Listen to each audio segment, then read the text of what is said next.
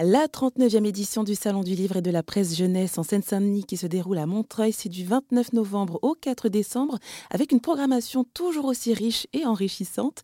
Et on va en parler avec Sylvie Vassalo qui en est la directrice depuis 2001. Bonjour Sylvie. Bonjour. Alors, est-ce que vous pouvez un petit peu nous présenter bah, alors ce salon qui est finalement bah, devenu un, incontournable et une référence en fait? Oui, le, Salon du livre de jeunesse, c'est aujourd'hui le plus grand événement littéraire pour les enfants en Europe, donc c'est pas rien. Mmh.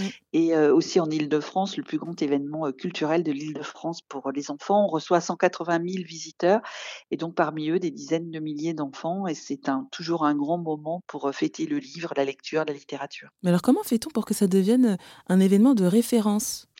Je crois que c'est surtout parce que c'est un événement qui appartient à tout le monde. Il appartient aux auteurs qui sont en France des auteurs très qualitatifs en matière de littérature de jeunesse. Il appartient aux éditeurs. C'est leur événement. C'est le moment où ils montrent tout ce qui se publie dans une année.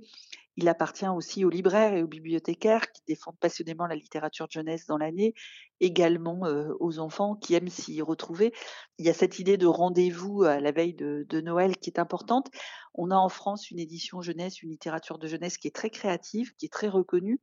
Donc il y a un support culturel qui, est important et on est heureux de pouvoir le fêter ensemble, puisque évidemment toute l'année on peut retrouver des livres dans les librairies, dans les bibliothèques, mais il n'y a pas forcément cette dimension festive et surtout, surtout, surtout cette dimension de rencontre vivante avec les auteurs, puisqu'il y a des milliers d'auteurs qui sont ici présents, qui participent aux rencontres, mais qui participent aussi à des dédicaces, donc qui viennent rencontrer le public. C'est le moment où le public rencontre ceux qui écrivent, ceux qui dessinent. Et bien justement, les, vous parlez des auteurs, ils sont nombreux à, se déplacer pour cet événement. Et ils viennent un peu de partout. Oui, ils viennent de partout. Ils viennent même d'ailleurs que de, que de notre territoire national.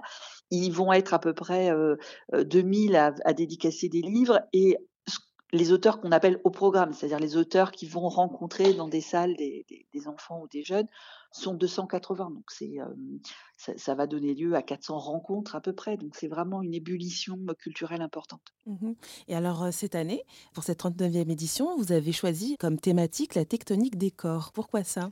Alors pourquoi? Parce que le corps, évidemment, quand on est enfant, c'est quelque chose d'important. Je crois que dans un laps de temps qui est court, une vingtaine d'années, on passe de tout bébé à jeune adulte. Donc il y a des, sorte de métamorphose en chaîne qui s'opère et qui sont des, questions existentielles très importantes pour les enfants. Donc, ce sont des questions corporelles, des questions de, peau, des questions de forme, mais aussi des questions de sexe, des questions de genre qui accompagnent toute cette période de la vie. Et il nous a semblé important de se demander comment la littérature de jeunesse accompagnait ces transformations, surtout dans un moment où la question du corps est en jeu pour cette jeune génération, peut-être encore plus que pour d'autres, notamment tout ce qui est lié aux questions de genre, mais aussi des choses qui sont pas forcément aisées, comme les questions de les questions de harcèlement sexuel à l'école, par exemple, qui peuvent être aussi à, l'heure du jour. Donc la littérature de jeunesse, elle est un endroit où on parle de, la vie avec les enfants, aux enfants et aux jeunes. Et donc on, a utilisé ce terme de tectonique pour dire que ce mouvement-là est un mouvement qui n'était pas toujours doux, mmh mais qui était un mouvement important. Voilà. Est-ce que vous allez prévoir justement des, un événement autour de cette thématique? Il y a des choses de prévues? Oui, il y a énormément de choses prévues. Il y a une exposition qui s'appelle La tectonique des corps avec quatre illustrateurs qui, chacun à leur façon, déconstruisent les, stéréotypes de, corps et les stéréotypes de, genre. Donc c'est un événement important parce qu'en plus c'est une exposition assez immersive, interactive. C'est-à-dire que c'est pas seulement des images à regarder, c'est des images dans lesquelles, avec lesquelles on va pouvoir bouger son son corps, dans lesquels on va pouvoir se glisser, avec lesquels on va pouvoir jouer. Donc ça, c'est un événement important.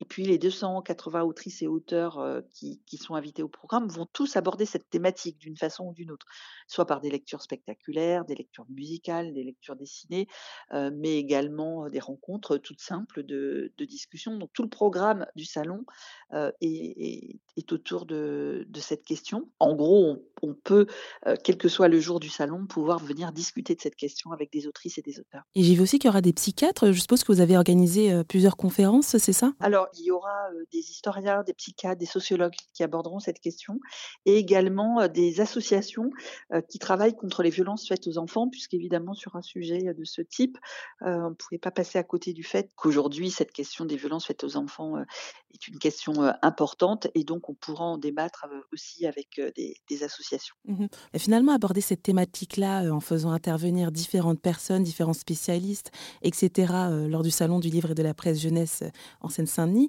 c'est aussi de dire que l'on peut parler de tout avec les enfants, dire tout aux enfants, mais il suffit juste d'y mettre les formes en fait. C'est sûr que non seulement on peut parler de tout aux enfants, mais je crois qu'il est important de parler de tout aux enfants parce mmh. qu'ils vivent dans le même monde que nous et ils ont besoin d'éléments de, de, compréhension de ce monde, d'éléments d'élucidation d'un certain nombre de questions et parfois d'élucidation de questions qui sont extrêmement intimes et personnelles. Donc c'est très très important d'en parler avec les enfants et c'est important de le faire avec la littérature, avec les images, avec les mots, parce qu'il y a une certaine distance qui leur permet d'intégrer ces, questions. Donc, je crois que le, la littérature, la presse jeunesse sont des médias pour aborder des questions difficiles avec les enfants et c'est un peu ce qu'on veut faire avec, avec le salon. Et juste alors aussi un petit mot sur la localisation de, de, ce salon qui se déroule donc à Montreuil, en banlieue parisienne. Est-ce qu'il y avait un, un message derrière ça en voulant créer ce salon à Montreuil?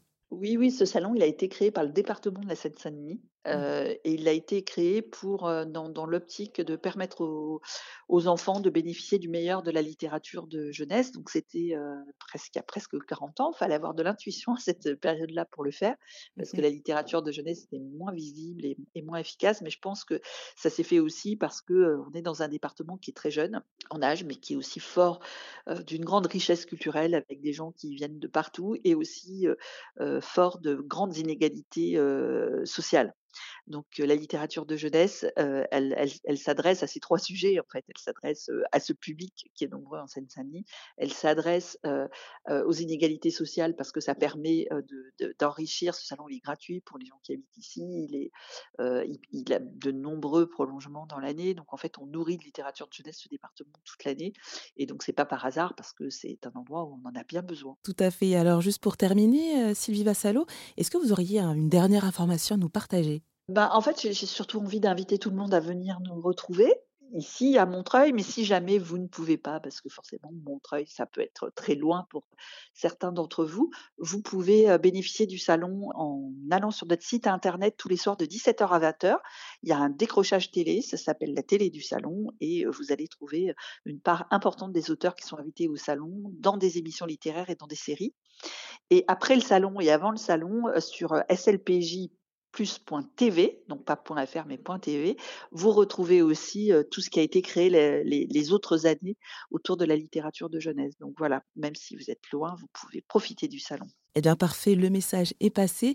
Merci Sylvie Vassalo d'être intervenue sur RZN Radio pour nous parler de la 39e édition du Salon du Livre et de la Presse Jeunesse en Seine-Saint-Denis, qui se déroule donc à Montreuil du 29 novembre au 4 décembre. Toutes les informations sont à retrouver sur notre site internet. Merci beaucoup.